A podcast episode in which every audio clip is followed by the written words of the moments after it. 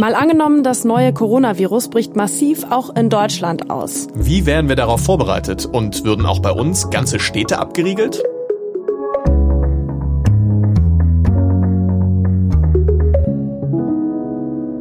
Schön, dass ihr dabei seid. Ich bin Marcel Heberlein. Und ich bin Sophie von der Tann und wir sind beide Korrespondenten im ARD Hauptstadtstudio in Berlin. Und in diesem Podcast nehmen wir uns jede Woche ein Zukunftsszenario vor und schauen, was wäre, wenn es Wirklichkeit würde. Heute mal angenommen, das aktuelle Coronavirus tritt massiv auch in Deutschland auf. Wenn das so käme, dann könnte sich die Tagesschau in der Zukunft vielleicht so hier anhören. Nach der massenhaften Ausbreitung des Coronavirus in Deutschland hat die Bundesregierung Notfallmaßnahmen beschlossen. In den betroffenen Orten wurden Schulen und Kindergärten geschlossen. Insgesamt sind gut 50.000 Menschen von den Maßnahmen betroffen. Außerdem wurden alle Spiele in der Fußball-Bundesliga für das kommende Wochenende abgesagt.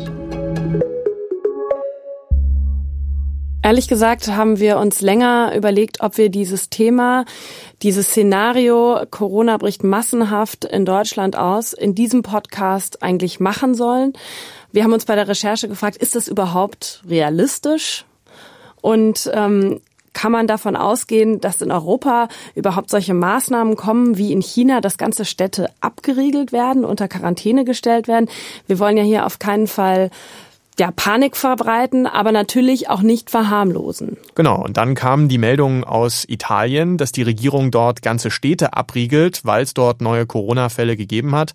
Und auch in Deutschland hat es neue Corona-Fälle gegeben. Teilweise wurden jetzt auch bei uns schon Schulen geschlossen zum Beispiel, was ja auch in unserer fiktiven Tagesschau-Meldung am Anfang schon vorkam. Das heißt, definitiv, das Virus kommt näher. Und deshalb wollen wir heute mal durchspielen, was könnte passieren, wenn auch in Deutschland das Coronavirus sich massenhaft ausbreitet? Wie ist unser Gesundheitssystem gewappnet? Was würde das für unseren Alltag bedeuten? Und welche Auswirkungen hätte das vielleicht auch auf die Wirtschaft? Aber erstmal sollten wir nochmal die Frage klären, wie gefährlich ist denn das Coronavirus eigentlich? Sophie, du hast im Robert Koch Institut mit Experten gesprochen. Wie schätzen die das ein? Ja, das Robert Koch Institut, das muss man vielleicht noch mal kurz erklären. Das ist die zentrale Forschungsstelle zu Infektionskrankheiten in Deutschland. Das mhm. ist direkt dem Gesundheitsministerium unterstellt. Und ich habe mit dem stellvertretenden Chef Lars Schade gesprochen und ihn gefragt, wie gefährlich ist das neue Coronavirus? Wie viele Menschen sterben daran? Bei diesem Virus, bei dem neuen Coronavirus, da wissen wir es noch nicht genau. Wenn man sich die Zahlen aus China anschaut, dann sind das so etwa 2,5 bis 3 Prozent Todesfälle unter den dort festgestellten Fällen. Wenn man außerhalb von China schaut bei den Fällen, dann liegt die Sterblichkeitszahl, die Sterblichkeitsrate da geringer, im Moment bei 0,7 Prozent.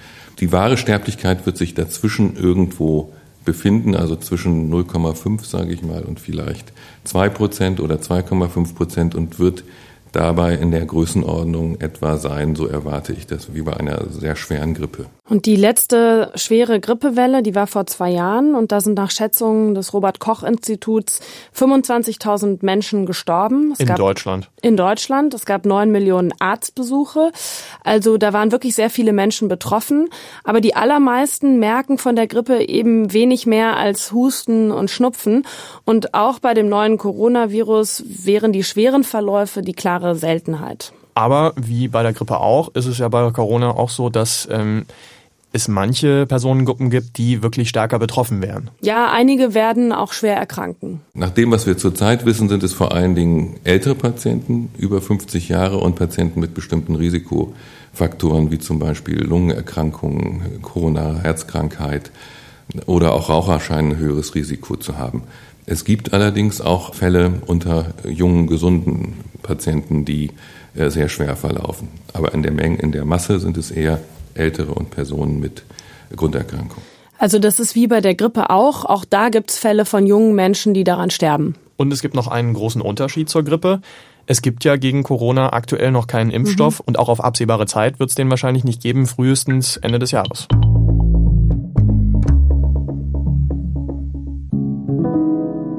Unser Szenario ist ja, dass das Coronavirus jetzt auch in Deutschland massenhaft ausbricht. Und was das bedeuten kann, das kann man schon in Italien sehen. Und das Ding ist, da kann man Stand jetzt nicht genau sagen, von wem das Virus eigentlich ausging. Also wer der sogenannte Patient Null ist. Ja, und das bedeutet, dass man das Virus nicht mehr zurückverfolgen kann. Also die Einzelpersonen nicht mehr alle isolieren kann und die Kontaktpersonen, die sie hatten. Und deshalb hat die Regierung in Italien zu einer radikalen Maßnahme gegriffen und einen Kreis gezogen um die Gebiete, in denen es viele neue Fälle gab und die komplett abgeriegelt. Über die Situation in Italien habe ich mit Lisa Weiß gesprochen. Die berichtet von dort für die ARD. Aktuell ist sie in Mailand, also außerhalb von dieser abgeriegelten Zone. Und ich habe sie zuerst gefragt, was die italienische Regierung jetzt alles angeordnet hat, um das Virus einzudämmen? Also in den betroffenen wirklich Regionen sind Schulen geschlossen. Die Pubs hier in Mailand dürfen abends nicht mehr aufmachen. Restaurants sind noch offen. Klassenfahrten sind in ganz Italien momentan abgeschafft. Äh, ja, Sportveranstaltungen finden nicht statt. Der Karneval in Venedig wurde abgesagt. Andere Karnevale wurden nur wirklich mit Einschränkungen durchgeführt. Also es ist schon eine deutliche Einschränkung zu merken. Okay, du warst ja aber auch ganz nah dran an den Gebieten, Gebieten, die wirklich unter Quarantäne stehen jetzt im Norden von Italien. Wie kann man sich die Situation dort konkret vorstellen? Natürlich an den betroffenen Gebieten selbst ist die Lage noch mal ganz anders. Ich war an einem Kontrollpunkt. Das muss man sich so vorstellen. Da standen eben dann Polizisten, die in Uniform waren, aber gleichzeitig auch noch einen Mundschutz auf hatten und haben wirklich jeden einzelnen Autofahrer aufgehalten, haben die Leute irgendwie woanders hingeschickt, haben ihnen erklärt, wie sie woanders fahren können oder haben ihnen auch einfach gesagt, nee, hier kommt ihr auf keinen Fall durch.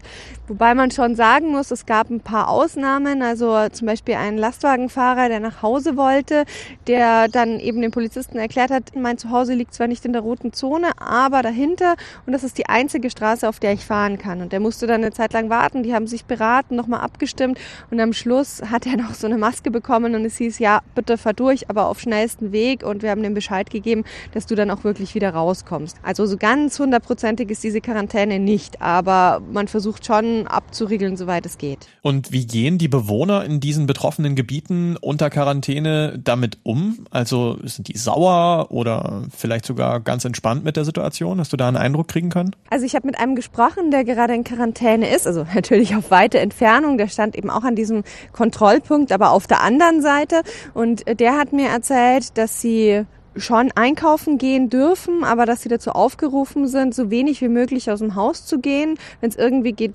drinnen zu bleiben. Der war jetzt wirklich nur an diesem Kontrollpunkt, weil er auf seine Arbeitskollegen gewartet hat, die eben nicht in der roten Zone leben, aber die ihm jetzt seinen Computer aus der Arbeit vorbeigebracht haben, damit er eben von zu Hause aus arbeiten kann und irgendwas machen kann. Was er aber schon gesagt hat, seine Eltern, die älter sind, die versucht er zu überreden, wirklich gar nicht aus dem Haus zu gehen. Der kauft auch für sie ein und bringt ihnen dann die Sachen vorbei, weil eben das Coronavirus ja nach jetzigem Stand einfach für ältere Menschen doch nochmal deutlich gefährlicher ist. Also es ist schon keine einfache Situation. Ich habe ihn auch gefragt, wie er die Maßnahmen findet und er sagt, naja, wir müssen uns irgendwie damit arrangieren. Schön ist es nicht, aber er versteht und er sagt auch, die meisten anderen verstehen, dass es halt jetzt im Moment einfach notwendig ist. Die Regierung in Italien hat ja nicht nur Maßnahmen in diesen starken Infektionsgebieten eingeleitet, sondern auch drastische Maßnahmen beschlossen für die Gebiete sonst in Italien, in Norditalien. Gibt es da jetzt so eine Art Krisenstimmung, ähm, wenn der Karneval in Venedig abgesagt wird zum Beispiel und andere Großveranstaltungen oder gehen die Leute da ganz entspannt mit um? Es kommt drauf an. Ich habe tatsächlich gerade eigentlich das Gefühl, dass die Panikstimmung in anderen Regionen Italiens fast noch ein bisschen größer ist. Also ich bin erst in Rom gewesen und da war es wirklich so, dass die, äh, die Atemschutzmasken ausverkauft waren, dass Desinfektionsmittel ausverkauft war. Der einzige Ort, an dem man noch was bekommen konnte, war in der Apotheke im Vatikan. Da darf man aber nur mit Sondergenehmigung hin. Aber da sind die Leute so angestanden, dass man wirklich eine Stunde warten musste, um noch Desinfektionsmittel zu bekommen, obwohl da ja kaum Fälle gemeldet sind. Also es ist wirklich unterschiedlich natürlich, mit wem man spricht und wo man auch gerade ist. Das war jetzt die Lage in Italien. In unserem Szenario stellen wir uns ja vor, dass es in Deutschland zu einem größeren Ausbruch von Corona kommen würde. Was würde dann bei uns als erstes passieren? Marcel, lass uns mal unsere Recherche zusammentragen. Na, als erstes würden wir auch in Deutschland versuchen, das zu machen, was wir die ganze Zeit schon machen, nämlich Einzelne zu isolieren, die das Virus haben. Also dazu natürlich alle Kontaktpersonen und das gab ja schon auch Fälle in Bayern zum Beispiel, wo das genauso lief. Da hat man schnell feststellen können, wer das Ganze mitgebracht hat nach Deutschland und hat dann versucht, zumindest alle Kontaktpersonen unter Quarantäne zu stellen für mehrere Wochen. Das waren in Bayern 240 Menschen. Ähm, das ist ziemlich aufwendig, aber es geht. Und wenn das nicht mehr geht, weil es einfach zu viele werden oder weil man nicht mehr genau nachvollziehen kann, wie das Virus von Person zu Person kam, wie in Italien. Was macht man dann?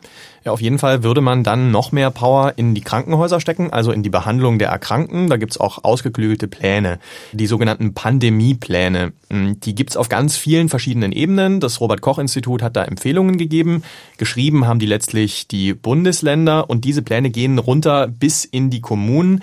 Ich habe da mit René Gottschalk drüber gesprochen, der ist der Chef des Gesundheitsamts in Frankfurt. Und diese Gesundheitsämter, die es überall gibt, die sind dann am Ende ganz wichtig. Die machen dann die Ansagen im Ernstfall, welche Patienten kommen in welches Krankenhaus und auch welche Krankenhäuser werden noch mit eingeschaltet. Wenn das alles nicht zum Ziel führt, wenn also die Fallzahlen noch weiter steigen, dann würden wir sagen, ab jetzt muss man sich konkret um die ganz empfindliche Patientenschicht kümmern. Wir würden sagen, wir müssen Schulen schließen zum Beispiel, wir müssen Kindergärten schließen. Die gesamte Stadtverwaltung muss im Sinne jetzt dieser Infektionsabwehr arbeiten. Das sind aber alles vorstrukturierte, vorgegebene Wege, die wir bereits bei der Grippepandemie 2009 auch so gemacht haben.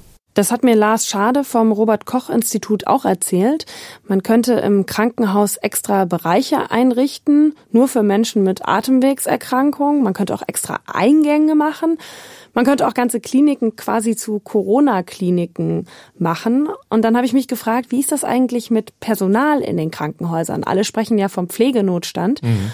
Und da hat mir ein Krisenforscher erzählt, dass es in so einem Pandemiefall so wäre, dass auch Organisationen wie das Technische Hilfswerk oder das Rote Kreuz da aushelfen könnten. Ja, Personal ist auf jeden Fall ein Thema. Da gibt es durchaus auch Kritik, dass gerade Gesundheitsämter in Deutschland zu wenig Mitarbeiter haben sagt zum Beispiel und kritisiert der Chef der Virologie der Berliner Charité, Christian Drosten. Und natürlich braucht es auch genügend Ärzte. Ärzte könnten eine Urlaubssperre bekommen im Fall von so einer Pandemie und es könnten auch andere hinzugezogen werden, die eigentlich schon in Rente sind. Es könnte auch sein, dass Operationen in Kliniken dann verschoben werden, also Operationen, die nicht so zeitkritisch sind, einfach um in den Krankenhäusern Kapazitäten freizumachen für Corona-Patienten. Also Fakt ist, wenn es viele Fälle von Corona gibt, so viele wie in einer starken Grippewelle wie vor zwei Jahren, dann kommt unser Gesundheitssystem schon an seine Grenzen. Das sagen auch alle Experten. Aber an diesem Fall vor zwei Jahren von dieser schweren Grippewelle, da sieht man auch, das System kann auch ziemlich was aushalten. Da gab es rund neun Millionen Arztbesuche wegen der Grippe, 45.000 Aufenthalte im Krankenhaus und das hat auch irgendwie geklappt. Aber das größte Problem könnte halt die Angst werden. Also, dass viele Leute eigentlich nur Schnupfen und Husten haben, aber halt Angst haben, dass sie Corona haben und deswegen dann gleich in die Krankenhäuser in die Notaufnahmen gehen und ähm, dort letztlich für quasi die Verstopfung des Systems sorgen ähm, und andere Leute später erst drankommen, die schwierigere Krankheiten haben, die eigentlich früher versorgt werden müssten. Letztlich muss man es hinkriegen, dass die Leute erstmal beim Hausarzt anrufen und sich von dem durchchecken lassen und am besten zu Hause behandeln lassen, gar nicht erst in eine Praxis gehen, wo sie andere Leute anstecken könnten, wenn sie tatsächlich Corona haben. Und ein weiterer Punkt ist natürlich die Zeit. Aktuell sind wir noch in der normalen Grippesaison und da ist im Krankenhaus sowieso ziemlich viel zu tun. Und deshalb sagen ja die Experten, wichtig ist, wenn das Virus in Deutschland wirklich größer ausbricht, dann einfach Zeit gewinnen. Also Lothar Wieler sagt das zum Beispiel, der Chef vom Robert Koch Institut. Wir müssen davon ausgehen, dass sich das Virus weiter ausbreitet. Natürlich auch in Deutschland. Davon müssen wir ausgehen. Aber das wird dann natürlich, wenn es nach Deutschland kommt, wird es nicht wie ein Orkan innerhalb von zwei Wochen durch Deutschland gehen, sondern es wird verschiedene Regionen nacheinander treffen. Also Zeitgewinn ist ganz wichtig. Über viele Wochen strecken, das kann helfen, mit dem möglichen Ansturm im Gesundheitssystem fertig zu werden.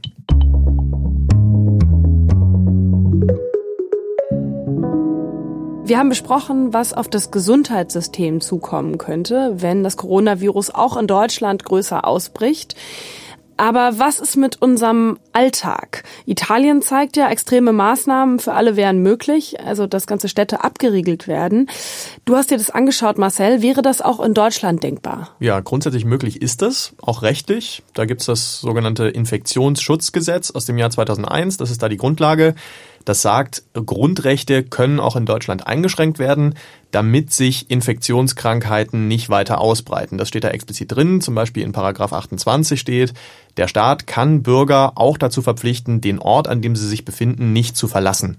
Aber das Robert Koch Institut zum Beispiel sagt, so eine harte Abriegelung von ganzen Orten, die ergibt nur Sinn, wenn man das auch wirklich konsequent durchsetzen kann. Das hieße konkret, dass äh, die Menschen unglaublich diszipliniert sind und dann zum Beispiel alle in ihren Häusern bleiben. Aber sie müssen natürlich unter anderem versorgt werden. Das muss dann sichergestellt werden. In China ist das gelungen, nach unserer Erkenntnis, in Wuhan mit einem massiven Einsatz von Militär und von sonstigen Kräften eine solche Quarantäne durchzuführen. Aber ob diese Möglichkeiten in jedem anderen Land bestehen und dann effektiv sind, das muss man in jedem Einzelfall hinterfragen. Also so eine Quarantäne im großen Stil, das kann was bringen. Aber in China, in Wuhan, das war natürlich auch der Ausgangspunkt von allem. Mhm. Jetzt muss man ja damit rechnen, dass das Virus schon in ganz vielen Gegenden in Deutschland ist. Das ist ja unser Szenario. Wie wäre es dann? Ja, dann müssten letztlich die Gesundheitsämter entscheiden, vor Ort, also in einer Stadt oder in einer Kommune. Die sprechen sich natürlich in der Regel mit dem Bundesland ab, die entscheiden das nicht ganz alleine. Theoretisch kann auch die Bundesregierung einfach Maßnahmen anordnen. Bundesgesundheitsminister Jens Spahn hat aber nochmal klar gemacht, am Ende ist das alles immer eine Abwägungsfrage. Theoretisch denkbar ist vieles, praktisch umsetzbar ist dann schon äh, deutlich schwieriger. Und die viel spannendere Frage ist, ist es notwendig? Ist es angemessen? Ist es verhältnismäßig? Ich mache nur das Beispiel, obgleich man natürlich die unterschiedlichen Viren nicht vergleichen kann. Aber Masern sind jedenfalls deutlich ansteckender als das Virus, das wir jetzt sehen. Und selbst bei einer Maserninfektion sperren wir keine Städte. Also Gesundheitsminister Spahn hat ziemlich deutlich gemacht, dass es da noch einige Zwischenschritte gibt, bis hin zu diesem Extremszenario, dass man ganze Städte abriegelt. Man kann Schulen schließen, wie das jetzt teilweise schon passiert ist. Man kann Großveranstaltungen absagen, eventuell auch Bundesligaspiele, einfach alles, wo viele Menschen eng aufeinander sind. Und ich fand es übrigens auch spannend, das Infektionsschutzgesetz, das geht ziemlich weit, was den Einzelnen angeht. Also Betroffene müssen im Ernstfall auch Röntgenaufnahmen über sich ergehen lassen oder auch Urinproben abgeben, Stuhlproben, Blutproben, wenn die Behörden das fordern. Das schreibt das Infektionsschutzgesetz so vor. Also, dass wir in Deutschland ganze Städte abriegeln, das scheint zumindest im Moment unwahrscheinlich. Aber die Politik ist dann natürlich auch ein bisschen in der Zwickmühle weil am Ende will sich natürlich keiner vorwerfen lassen, er habe zu wenig getan. Ja, und andererseits signalisieren solche radikalen Maßnahmen wie in Italien jetzt, dass man ganze Städte abriegelt, natürlich auch was gegenüber der Bevölkerung, nämlich Leute, da ist was ganz Gefährliches im Gange, weil Abriegeln von Städten, das kennt man ja sonst bei einer Grippewelle zum Beispiel nicht.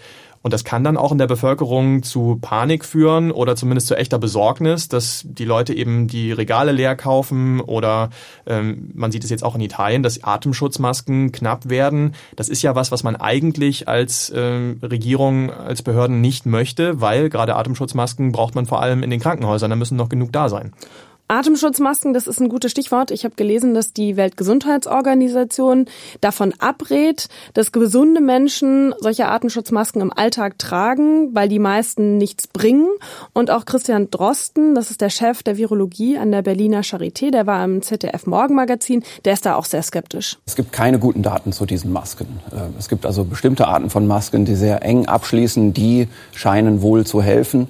Die kann man aber im Alltag nicht tragen. Die muss man nach einer halben Stunde absetzen, weil man sonst einfach das Gefühl hat, keine Luft mehr zu bekommen. Was natürlich auch noch passieren könnte in unserem Szenario, dass das Coronavirus massenhaft ausbricht, wäre, dass der öffentliche Nahverkehr eingeschränkt wird, weil da sind natürlich sehr viele Leute auf engem Raum zusammen. Ja, das ist möglich, dass man den äh, ÖPNV einschränkt. Ich habe da mit Petra Nelken drüber gesprochen von den Berliner Verkehrsbetrieben. Wenn ich merke, ich bin krank, dann sollte ich vermutlich zu Hause bleiben und versuchen, nicht andere Menschen anzustecken.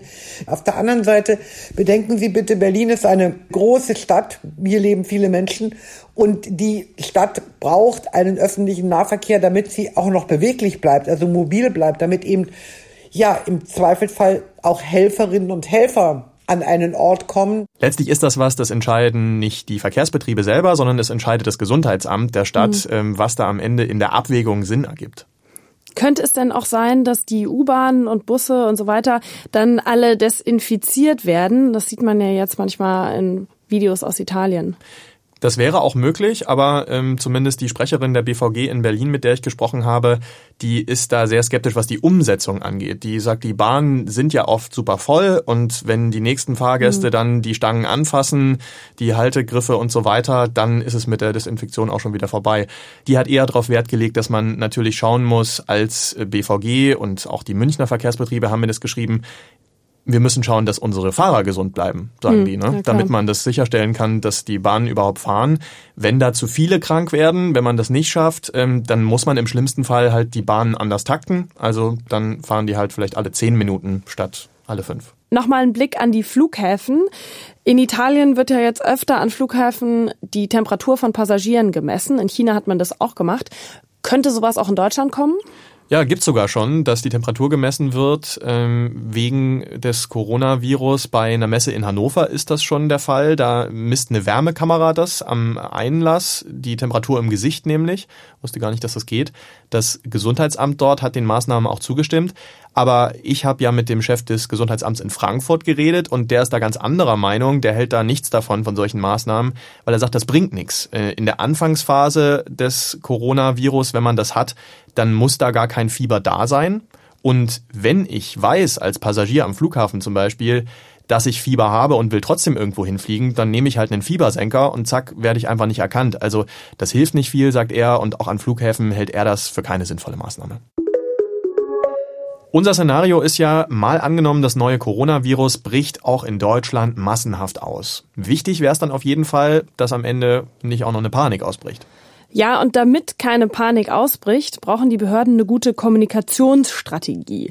Ich habe mit Frank Roselieb gesprochen, der forscht zu Krisenmanagement und berät auch Unternehmen und Behörden und er sagt, Kommunikation ist total wichtig. Natürlich im Vorhinein als Prävention, aber vor allem auch dann, wenn schon so Quarantänen wie in Italien zum Beispiel verhängt sind. Die Menschen müssen also in ihrer Einsamkeit zu Hause kontinuierlich von den Behörden informiert werden, wie es jetzt weitergeht, wie der aktuelle Stand ist. Das heißt, die Behörden müssen so eine Art kommunikatives Grundrauschen herstellen und notfalls eben ganz banale Informationen über Hygienemaßnahmen veröffentlichen, wenn sie sonst nichts ähm, zu sagen und zu erzählen haben. Andernfalls besteht dann die Gefahr, dass die Bürger sich in ihrer Isolation zu Hause selbst auf die Suche nach Informationen machen und natürlich im Internet dann auf irgendwelchen Seiten von Apokalyptikern oder Verschwörungstheoretikern landen. Ja, es kursieren ja auch jetzt schon im Internet einige wilde Theorien übers Coronavirus. Ähm, wie kann man dem Ganzen denn am Ende Herr werden, diesem, äh, dieser Meinungsmache im Netz. Was sagt er da? Also zum einen geht es darum, dass man Vertrauenspersonen kommunizieren lässt. Das heißt, man setzt dann nicht den Politiker vor die Kamera, sondern doch eher den Arzt im weißen Kittel. Das heißt, so mancher weißer Kittel hat schon so manchen windigen Verschwörungstheoretiker in die Flucht geschlagen. Also das kann heißen, eher den Chef vom Robert Koch Institut sprechen lassen als Jens Spahn, den Gesundheitsminister und Posts im Netz mit Fehlinfos oder Verschwörungstheorien einfach zu löschen, das ist aus äh, der Sicht von Frank Roselieb auf jeden Fall der falsche Weg. Den Geschwindigkeitskampf im Internet, den kann kein staatlicher Zensor gewinnen. Das muss schon viel früher in der Erziehung im Kopf der Menschen ansetzen, dass sie solche Quellen einfach ignorieren. Interessant fand ich übrigens auch, Frank Roselieb meinte, bei uns in Deutschland ist das Vertrauen in den Staat relativ groß. Das heißt, äh, also die Vorstellung, wenn es eine Krisensituation wie so einen Corona-Ausbruch gibt, dann tut der Staat da auch was. Aber die Bürgerinnen und Bürger sind auch kritisch, wollen wissen, was passiert und warum das passiert. Und deshalb ist es wichtig, dass Kommunikation eben nicht nur in eine Richtung geht, sondern man auch Rückfragen stellen kann. Okay. Ein Aspekt, über den wir jetzt noch gar nicht gesprochen haben, den wir aber vielleicht noch mal kurz anschneiden sollten, ist, was würde so ein Ausbruch des Coronavirus für die deutsche Wirtschaft bedeuten? Du hast dich da mal so ein bisschen näher mit beschäftigt. Ich habe mit Timo Wollmershäuser vom IFO-Institut in München gesprochen und der meinte, das Hauptproblem ist, wenn sich das Coronavirus wirklich massiv verbreiten würde in Deutschland und man so drastische Maßnahmen einleiten würde, wie ganze Städte abriegeln, dann führt das natürlich zum einen dazu, dass Menschen einfach weniger rausgehen und weniger einkaufen und zum anderen natürlich, dass sie nicht arbeiten gehen. Also das hieße zum Beispiel Fließbänder stehen still und die Produktivität würde dann runtergehen. Mhm. Klar, das hängt natürlich immer davon ab, wie lange so ein Zustand anhalten würde. Aber wenn man mal nach China schaut, da geht Timo Wollmershäuser davon aus, dass die Auswirkungen der Coronavirus-Epidemie gravierend sein werden für die Konjunktur dort. Wir werden bestimmt äh, im ersten Vierteljahr äh, 2020 äh, einen massiven Rückgang der Produktion sehen, wahrscheinlich sogar eine Stagnation, wenn nicht sogar einen Rückgang dann beim Bruttoinlandsprodukt. Das ist schon was Außergewöhnliches äh, für China, ähm, also ein Land, das ja äh, in den letzten Jahren im Schnitt mit sechs bis sieben Prozent äh, gewachsen ist. Also ich denke, wir werden das ganz massiv spüren. Er denkt, dass so ein Extremszenario, wo ganze Städte abgeriegelt werden, dass das eher unwahrscheinlich ist in Deutschland. Aber wir haben es ja auch immer wieder mit Grippewellen zu tun. Und da kann man schon sehen, dass wenn diese Grippewellen stärker ausfallen, dass sich das für die deutsche Wirtschaft durchaus bemerkbar macht.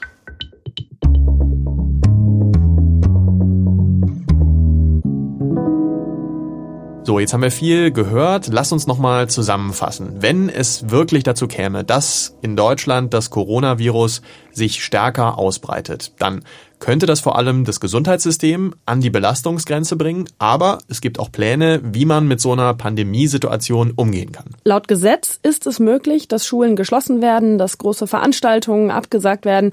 Man kann sogar ganze Bezirke oder Städte abriegeln. Das sind die Maßnahmen, die man theoretisch ergreifen könnte. Welche davon dann wirklich Realität werden würden, wenn sich das Coronavirus wie in unserem Szenario massenhaft in Deutschland verbreiten würde, das können wir zum jetzigen Zeitpunkt einfach noch nicht sagen. Das war es auf jeden Fall für diese Woche mit Mal angenommen, dem Zukunftspodcast der Tagesschau. Wenn ihr uns gerne zugehört habt und vielleicht noch mehr hören wollt, dann abonniert uns doch einfach. Wir freuen uns auf jeden Fall über jeden einzelnen von euch und besonders auch über euren Input. Wir kriegen immer total gute Themenvorschläge von euch. Zum Beispiel wünschen sich einige eine Ausgabe, in der wir durchspielen, mal angenommen, die EU würde sich zu einem großen Land zusammenschließen. Oder andersrum, was würde passieren, wenn Deutschland die EU verlässt? Oder ein anderer Vorschlag, mal angenommen, Deutschland wird komplett vegan. Und andere haben sich gewünscht, mal angenommen, es gibt keine Massentierhaltung mehr in Deutschland. Und wenn ihr noch mehr Ideen habt, dann schreibt uns doch einfach an mal angenommen.tagesschau.de. Wir sind auf jeden Fall fertig für diese Woche. Die nächste Ausgabe gibt's am kommenden Donnerstag. Danke und bis bald. Macht's gut.